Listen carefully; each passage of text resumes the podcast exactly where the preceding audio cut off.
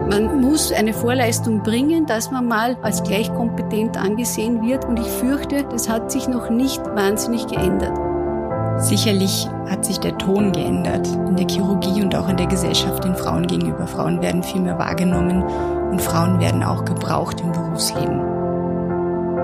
Es ist die Faszination auch für die Anatomie, wie der Körper gebaut ist, wie er funktioniert, dass wir eingreifen dürfen und trotzdem der Körper danach noch gut funktioniert, abheilen kann.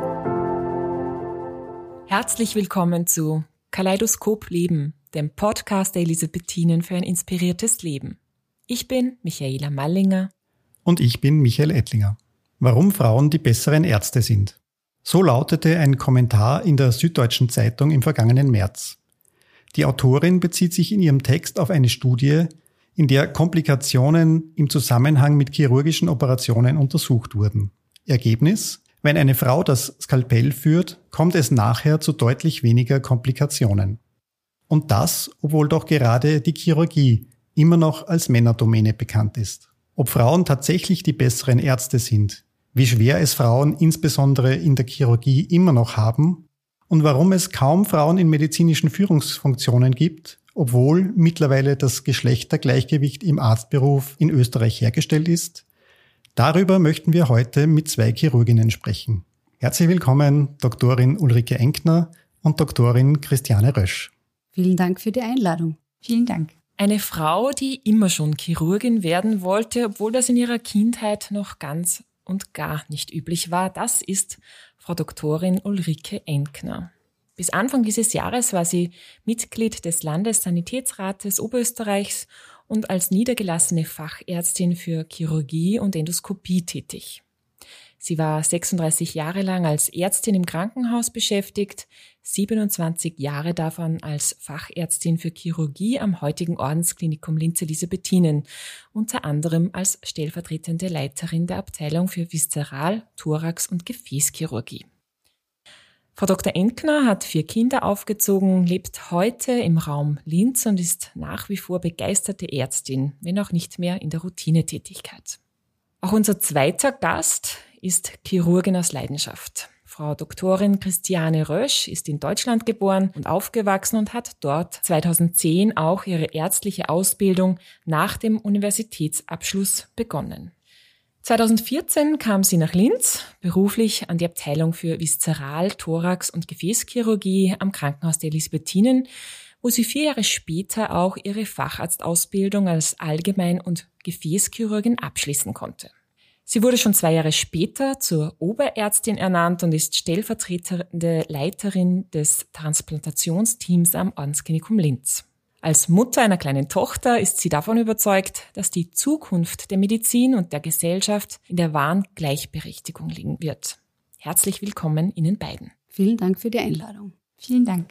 Ja, Frau Dr. Enkner, ich möchte mit Ihnen heute beginnen. Wir haben gerade in Ihrer Vorstellung gehört, dass Sie schon als Kind, dass Sie schon immer eigentlich Chirurgin werden wollten. Damals hat es ja noch nicht so viele Role Models für diesen Beruf gegeben. Was hat Sie dennoch so fasziniert an diesem Beruf, dass Sie ihn ergreifen wollten? Ja, das stimmt tatsächlich. Ich wollte schon sehr bald Chirurgin werden und ich bin auch gar nicht auf die Idee gekommen, dass ich das irgendwie nicht werden könnte. Das ist in meinem Denken gar nicht vorgekommen. Ich habe damals ein Buch gelesen, das hat geheißen Das Jahrhundert der Chirurgen. Das hat mir meine Großmutter geschenkt und ich habe mehrere verregnete sommerfrischen Tage in Bad Ischl damit verbracht, das zu lesen. Und da sind Menschen vorgekommen, es waren natürlich nur Männer, aber es sind eben Menschen vorgekommen, die über die Grenzen hinaus etwas bewegt haben zum Wohl von jemand anderem. Und das hat mich wahnsinnig fasziniert, und ich weiß, dass da die erste Viszeralchirurgie äh, beschrieben wurde, eine Operation an einer, eine Ovarektomie war das übrigens, also eine Eierstockentfernung. Und äh, das war irgendein Landarzt in Kentucky, der das gemacht hat. Und es war völlig unabhängig davon, ob das ein Mann oder eine Frau ist. Ich wollte das einfach machen und werden. Und erst später, muss ich sagen, habe ich so ein bisschen im Studium gemerkt, na, ganz so einfach ist es offensichtlich nicht. Da gibt's Unterschiede. Es war auch im Studium schon so, dass man damals als Frau bisschen, ich möchte sagen, abschätzig behandelt wurde. Ich erinnere mich, wir hatten Sezierkurs Und das war so ein Nadelöhr in der Babyboomer-Generation, war es nicht so leicht mit einem Platz. Und das dann so ein Demonstrator am Eingang, das waren Studenten, Ältere, die den Jüngeren was beigebracht haben. Und der sagte zu mir, was willst du da? Heirate einen von diesen Kerlen und dann kannst du promovieren und du nimmst niemandem den Platz weg. Ich habe das zur Kenntnis genommen, aber es hat in mir schon einen gewissen Widerstand hervorgerufen und ich habe mir im Laufe der Jahre, wo immer wieder solche Aussagen getätigt wurden, mir einfach gedacht, den Traum lasse ich mir nicht wegnehmen. Das war jetzt ein bisschen die Ausbildung, dann kommt ja das reale Berufsleben. Hat sich das von Ihren Erfahrungen her fortgesetzt oder, oder ist es dann im Krankenhaus in der Tätigkeit selbst äh, anders gewesen? Da muss ich sagen, es hat sich eigentlich fortgesetzt, so wie es halt in der Gesellschaft ist, hat sie sich auch in der Chirurgie vor allem verspitzt zugespiegelt. Denn man muss sagen, die Chirurgie ist ein männlich konnotiertes Fach. Da geht es um Kraft, um Mut, um Unerschrockenheit. Also man hat so ein Bild damals noch gehabt, auch heute noch bisschen. Das sind so Männer, die im Blut warten und so, also wirklich äh, was können und dann wie die Helden hinauswanken aus dem OP und dann Menschenleben gerettet haben. Ich überspitze es natürlich jetzt. Vielleicht noch an der Seite eine fürsorgliche OP-Schwester. Aber dieses Bild war im Prinzip schon noch da, wie ich begonnen habe. Und es ist natürlich für die Menschen rundum ein ungewohntes Bild, weil jemand kommt, der dem Stereotyp nicht entspricht.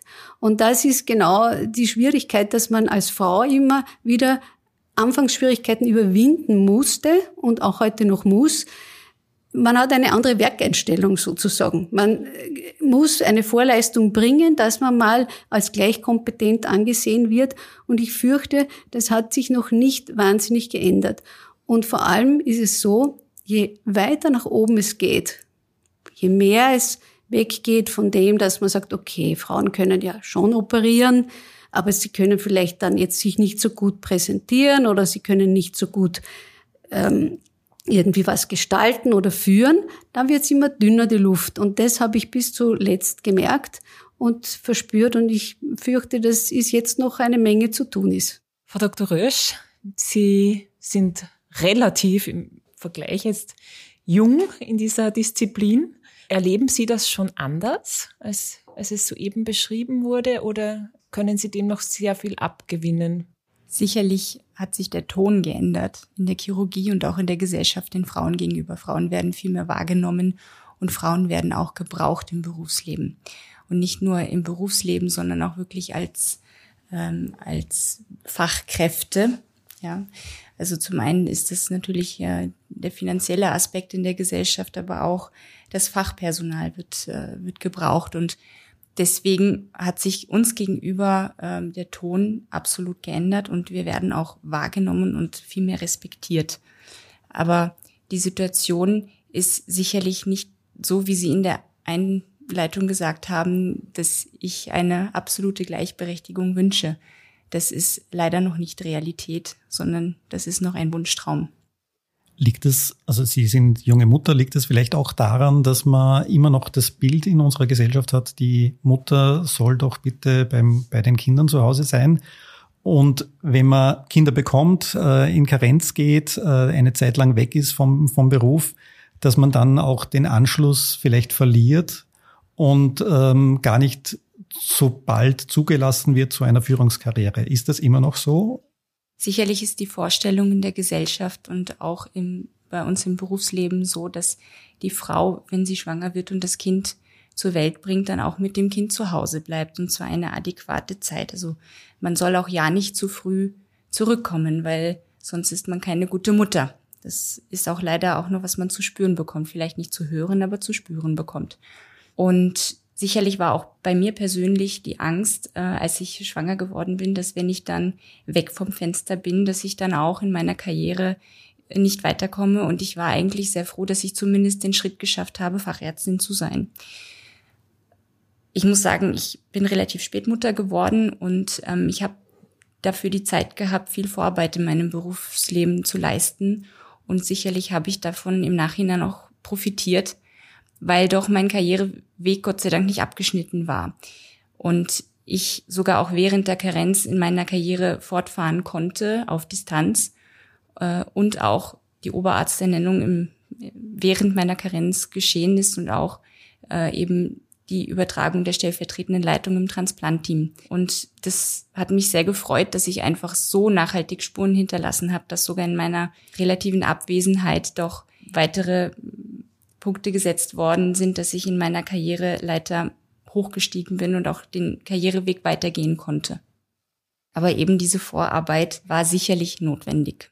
Erleben Sie da Unterschiede innerhalb der Disziplinen?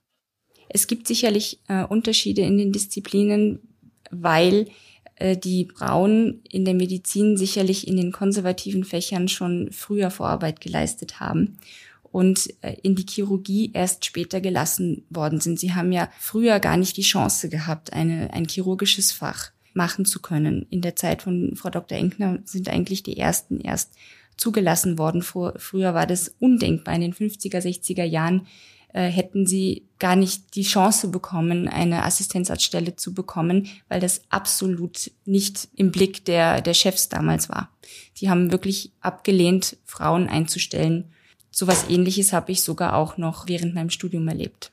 Ich habe mal gehört, also Vorurteil hoch 10, aber äh, die Chirurgen, das sind die intellektuellen Fleischhocker. Und ich vermute mal, das ist was, was man früher einfach den Frauen noch weniger von dem Gedanken, der da dahinter steckt, zugetraut hat, oder? Netter ist äh, die besseren Handwerker. Ah, ist es netter, ja? Ja. Also blutrünstig. Genau.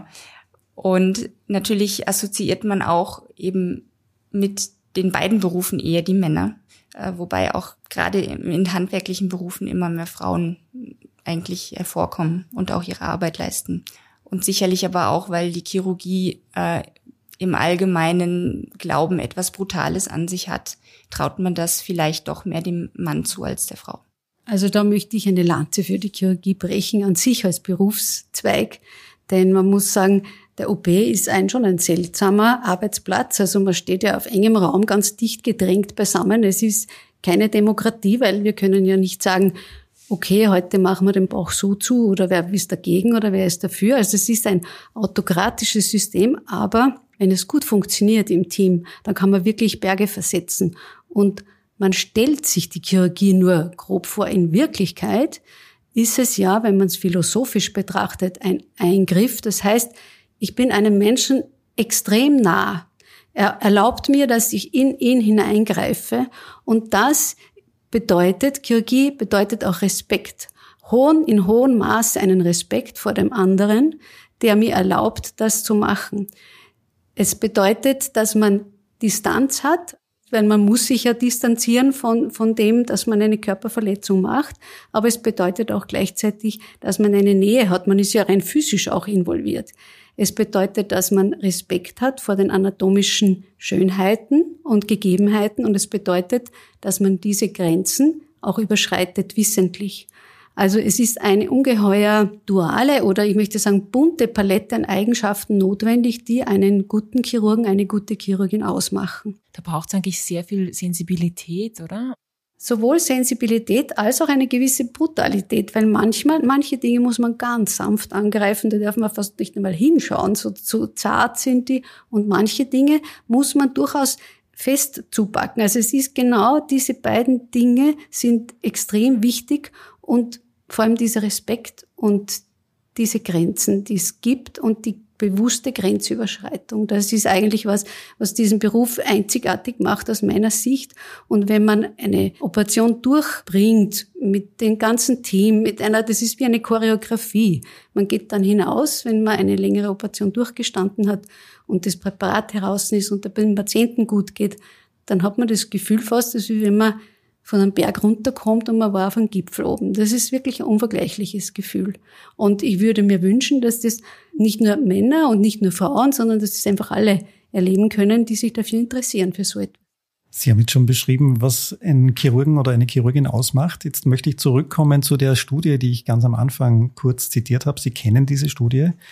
Ähm, und ich habe es überspitzt formuliert, sind Frauen die besseren Ärzte, weil in dieser Studie herausgekommen ist, dass es einen Unterschied macht, anscheinend, ob eine Frau operiert oder ob ein Mann operiert in Bezug auf die Komplikationen, die nachher entstehen.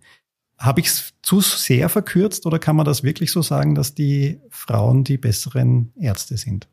Na, erstens einmal kann man sehen, Feminismus dient allen. Also es ist auch für Männer günstig, wenn sie feministisch denken. Ich glaube, dass es ein bisschen zu kurz greift, denn äh, man äh, kann das jetzt nicht sozusagen in einem positiven Sexismus umdeuten. Es ist sicherlich eine, es ist eine sehr große und repräsentative Studie, also es ist ja hoch publiziert, aber ich glaube, diesen, diesen bisschen reißerischen Schluss, den äh, die zitierte Zeitung da macht, ist eigentlich bisschen zu kurz gegriffen.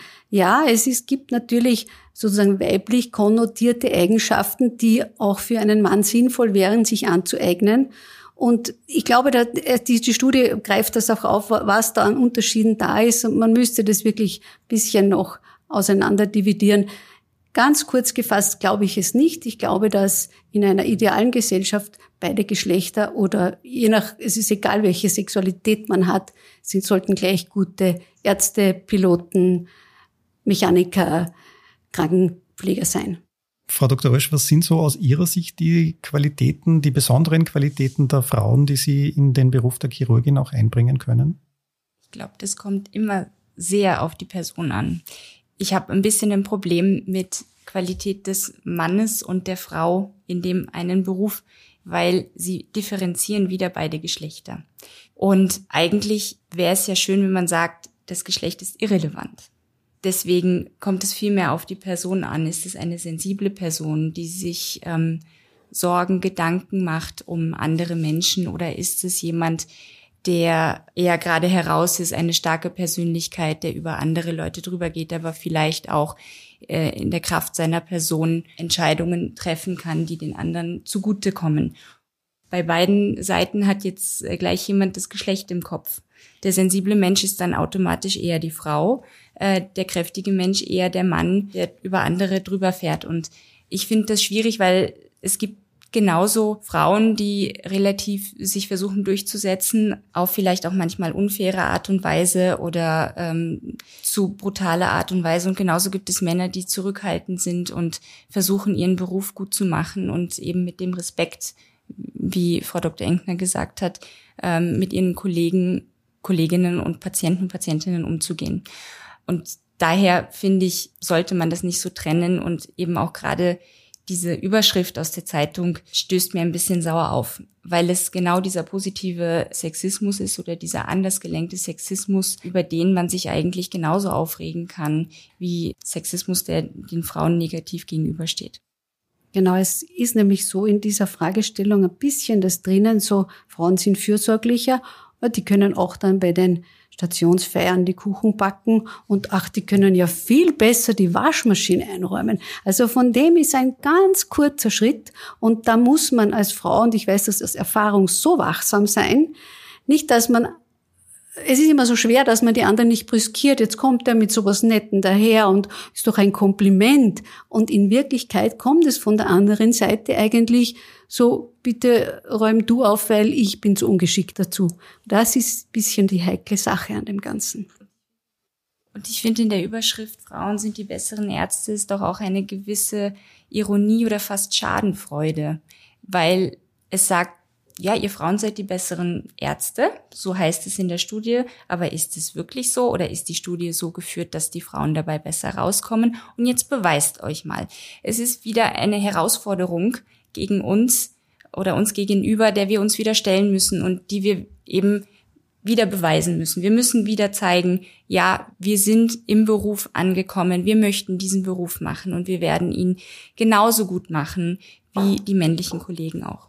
Davon sind wir absolut überzeugt, dass Sie ihn genauso gut machen.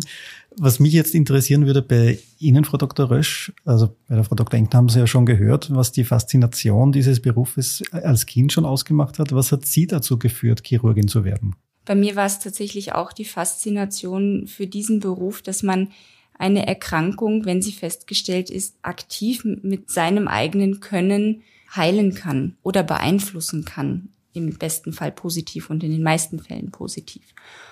Und dass sie ein gewisses äh, Fingerspitzengefühl brauchen, äh, ein Gefühl für den Patienten, ein Gefühl für die Erkrankung und auch ein Gefühl für den Eingriff. Es ist ein ganz spezielles Verhältnis, was sie zu diesen Patienten haben. Es ist ähm, es macht wirklich etwas anderes aus wie eine freundschaftliche Beziehung oder eine, eine Partnerschaft. Es ist auf einer ganz anderen Ebene, weil man wirklich in den Patienten eindringt. Man sieht äh, Dinge vom Patienten, sein Innerstes, was er vielleicht sogar selber von sich noch nicht mal kennt oder vor was er Angst hat. Und wir dürfen das behandeln. Wir haben gelernt, diese Patienten zu behandeln, zu operieren.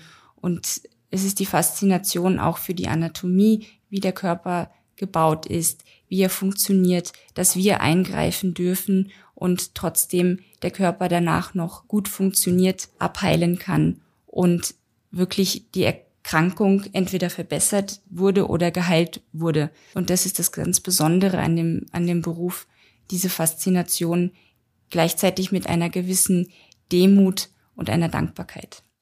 Frau Dr. Enkner, Sie waren ja zu der Zeit, wo Sie als Chirurgin begonnen haben, eine der wenigen in Oberösterreich, die diesen Beruf aktiv ausgeübt hat. Wenn Sie jetzt Ihrer Enkeltochter, sofern Sie eine haben, eine, einen Beruf als Chirurgin wünschen würden, was wäre anders im Vergleich zu der Zeit, wo Sie begonnen haben? Also wie müsste die Zukunft der Chirurginnen ausschauen?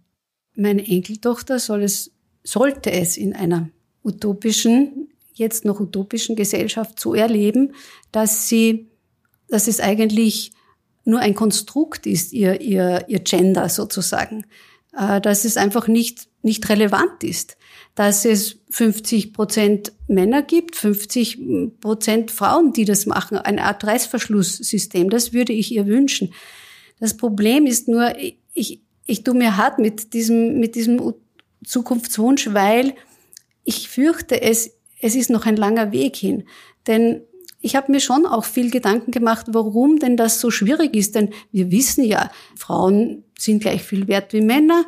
Es ist ja, gibt, sollte ja kein Unterschied sein. Das ist ja in der Gesellschaft angekommen. Aber warum ist es immer noch nicht so? Und weil, weil eigentlich die Hälfte des Geldes, die Hälfte der Macht, die Hälfte äh, der Immobilien sollte eigentlich im, im Besitz der Frauen sein. De facto ist es so nicht. Und wenn man sich jetzt weiß ich nicht, die Welt vorstellen würde wie ein, ein Grundstück und nehmen wir an, 500 äh, gehören der Frau, 500 gehören der Mann Quadratmeter und der Mann hat schon auf meinen Quadratmetern schon, sage ich mal, etwas Schönes gebaut und auf meinen 200 Quadratmetern hat er schon eine Pergola gebaut und auf 100 Metern irgendwie Gemüse angepflanzt. Und jetzt komme ich daher und sage, du Entschuldigung, ich, ich, ich möchte da selber was machen, ich möchte ein Schwimmbad hinbauen. Der Mann sagt, was, Schwimmbad, ich habe so schöne Pergola, du kannst dir da auf den 200 Quadratmeter noch irgendwas machen, also sei doch bitte nicht so. Und ich beharre drauf, schon haben wir einen schönen Nachbarschaftsstreit. Ich finde, mit dem kann man sich gut erklären, warum Männer so gekränkt reagieren und warum Frauen auch so bissig oft erscheinen, weil jetzt kann's, man kann nicht hergehen, ich kann sagen, alle fünf Minuten erinnere ich meinen Nachbarn dran und der wird die Augen verdrehen. Letztlich ist es noch so, dass es eine Kränkung bei Männern gibt und eine Forderung bei Frauen. Und solange wir nicht auf der Mitte sind und uns nicht die Hälfte der Welt gehört, solange wird für meine Enkeltochter das schwierig sein. Aber wer weiß, es gibt ja jetzt Frauen wie die Christiane Rösch, die können da schon die Ärmel aufkrempeln und, und meiner Enkeltochter den Weg bahnen. Das war ein Auftrag, glaube ich. Genauso wie Frau Dr. Enkner uns eigentlich den Weg geebnet hat, weil sie war wirklich Pionierin, gerade bei uns bei den Elisabethinen in der Chirurgie und hat für uns Nachfolgerinnen viel, viel erleichtert und viel den Weg geebnet und uns auch nachhaltig, muss man sagen, menschlich unterstützt. Fachlich natürlich genauso. Vor allem uns menschlich immer den Rücken gestärkt. Diese Gleichberechtigung ist ja in unserer Gesellschaft noch nicht zu 100 Prozent angekommen. Und auch die Akzeptanz von Ärztinnen im Beruf der Ärztin, glaube ich, ist noch nicht zu 100 Prozent angekommen. Wie erleben Sie das im, im Krankenhausalltag oder in Ihrem Berufsalltag? Gibt es da noch äh, Männer, die nach einem oder auch Frauen, die nach einem männlichen Arzt verlangen? Das gibt's relativ oft, Gott sei Dank nicht mehr täglich. Ich muss ehrlich sagen, zu Beginn meiner Karriere die jetzt, das war jetzt vor zwölf Jahren, habe ich das tatsächlich täglich erlebt. Dass ich mit Schwester angesprochen wurde, einfach aus dem Blauen heraus, obwohl ich im Arztkittel gekleidet war, mit Stethoskop. Und ähm, mir auch nicht wirklich geglaubt wurde. Wenn dann der männliche Kollege kam oder der männliche Student, dem ist dann geglaubt worden.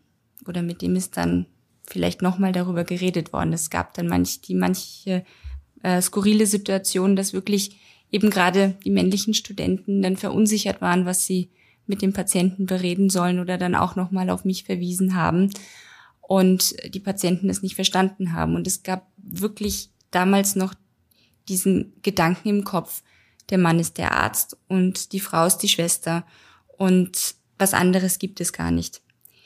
Und ich habe schon das Gefühl in den letzten Jahren, dass sich das verändert hat, dass ich mit Schwester angesprochen werde. Das passiert viel seltener, aber ein, zweimal im Monat höre ich das sicherlich immer noch. Und vor allem auch die Akzeptanz im Krankenhaus ist eine andere geworden, weil einfach doch immer mehr Frauen die Rolle der Ärztinnen einnehmen und dadurch wir einfach ein wichtiger Teil des Krankenhauses geworden sind. Sie meinen jetzt die Akzeptanz innerhalb der Mitarbeiterschaft oder der Kollegenschaft? Mhm. Dennoch ist es so, dass Führungskräfte ja nach wie vor sehr selten von Frauen besetzt sind, vor allem auch in der Chirurgie, soweit ich weiß. Was würde es denn Ihrer Ansicht nach brauchen, damit dort die Plätze auch weiblich besetzt werden können? Die völlige Gleichberechtigung, muss ich leider wirklich sagen. Es, es fängt allein schon damit an, dass Frauen von Anfang an weniger zugetraut wird, nur weil sie Frauen sind. Egal wie sie auftreten, ob sie ein selbstbewusstes Auftreten haben oder ein zurückgezogenes.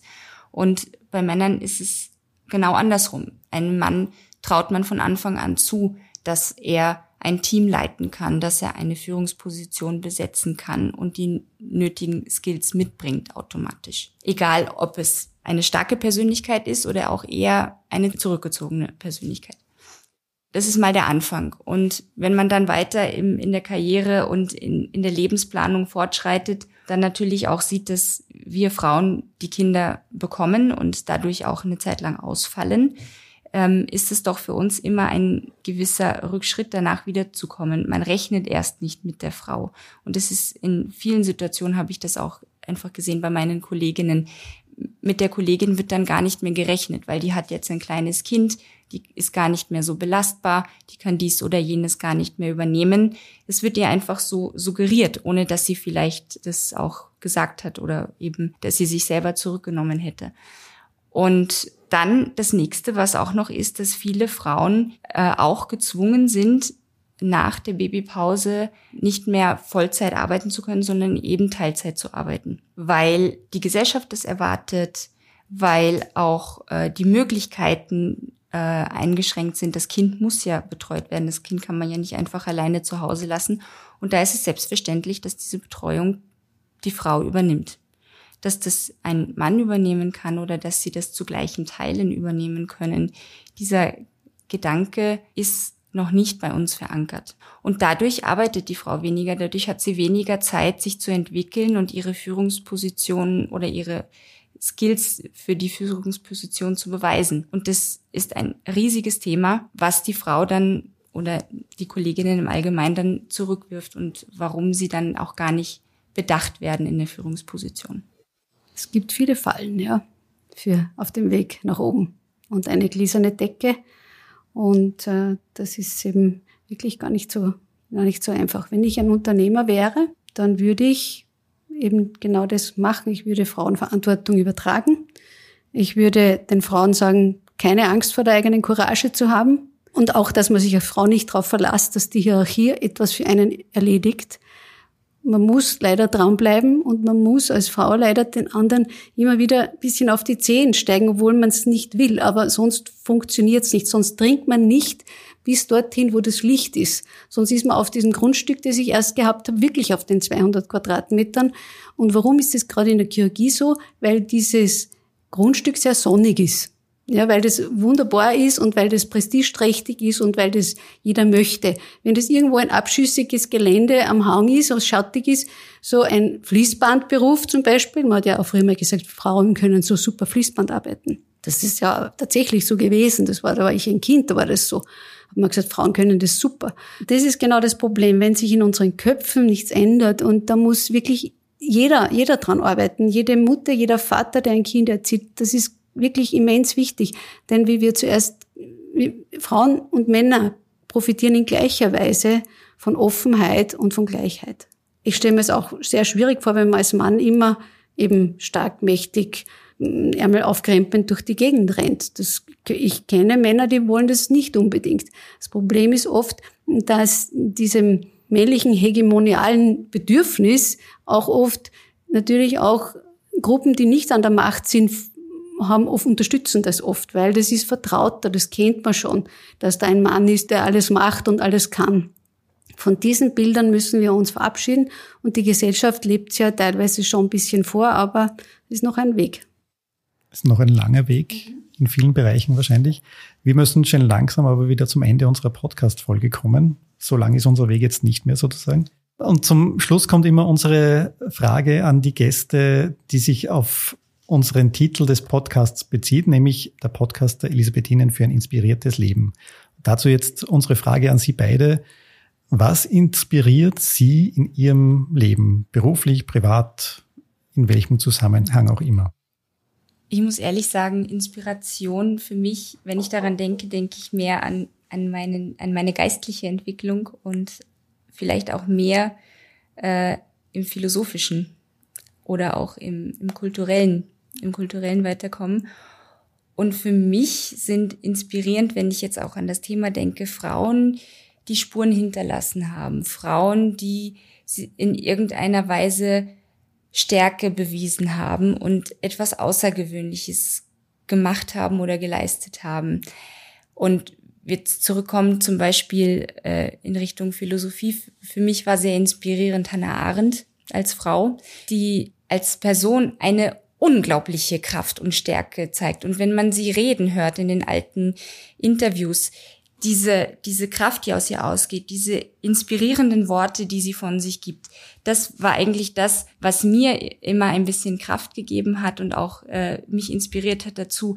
Ja, man kann, egal woher man kommt und in, egal in welcher Situation man ist, etwas Besonderes leisten. Ein weiteres Beispiel für mich ist in der Musik Clara Schumann. Ich bin selber begeisterte Klavierspielerin und für mich war Clara Schumann inspirierend, weil sie im 19. Jahrhundert geschafft hat, ein Konservatorium zu, aufzubauen in Frankfurt und zu leiten. Sie ist ein, äh, eine der bekanntesten Pianistinnen im 19. Jahrhundert gewesen und eine fantastische Musikerin, die auch selber komponiert hat und gar nicht in ihrem Schatten im, oder im Schatten ihres Mannes stand. Und so gibt es noch viele Frauen, die man aufzählen könnte.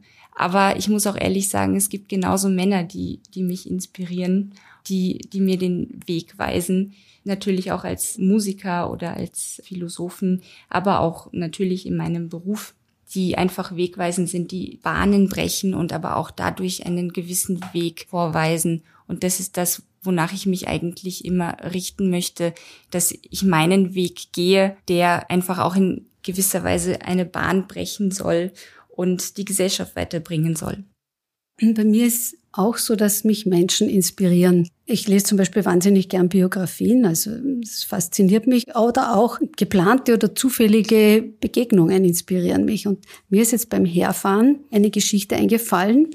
Ich bin vor ein paar Jahren in Mittelitalien auf Urlaub gewesen. Und da bin ich äh, von Italien in einem durch mit dem Auto nach Hause gefahren habe mich natürlich wahnsinnig oft verfahren, habe mit meinem Navi Streitgespräche gehabt, bin von einem Stau in den nächsten und dann kam ich endlich am Nachmittag, es war glühende Hitze, äh, an die österreichische Grenze. Und dann bin ich runtergefahren von der Autobahn und da war natürlich diese Altstationen, da 12, 14, 15 Hütchen, wo man wieder mega Stau. Natürlich habe ich mich bei der längsten Schlange angestellt, das ist Murphys Gesetz. Und da war ich schon sehr, sehr, sehr genervt. Und da saß ein Mann in einem Hütterl und endlich kam ich mit meinem Auto dahin und habe ihm das Geld hineingegeben. Und er hat das genommen und gekramt, das Wechselgeld, gekramt und gekramt. Und ich war schon wirklich sehr, sehr gereizt.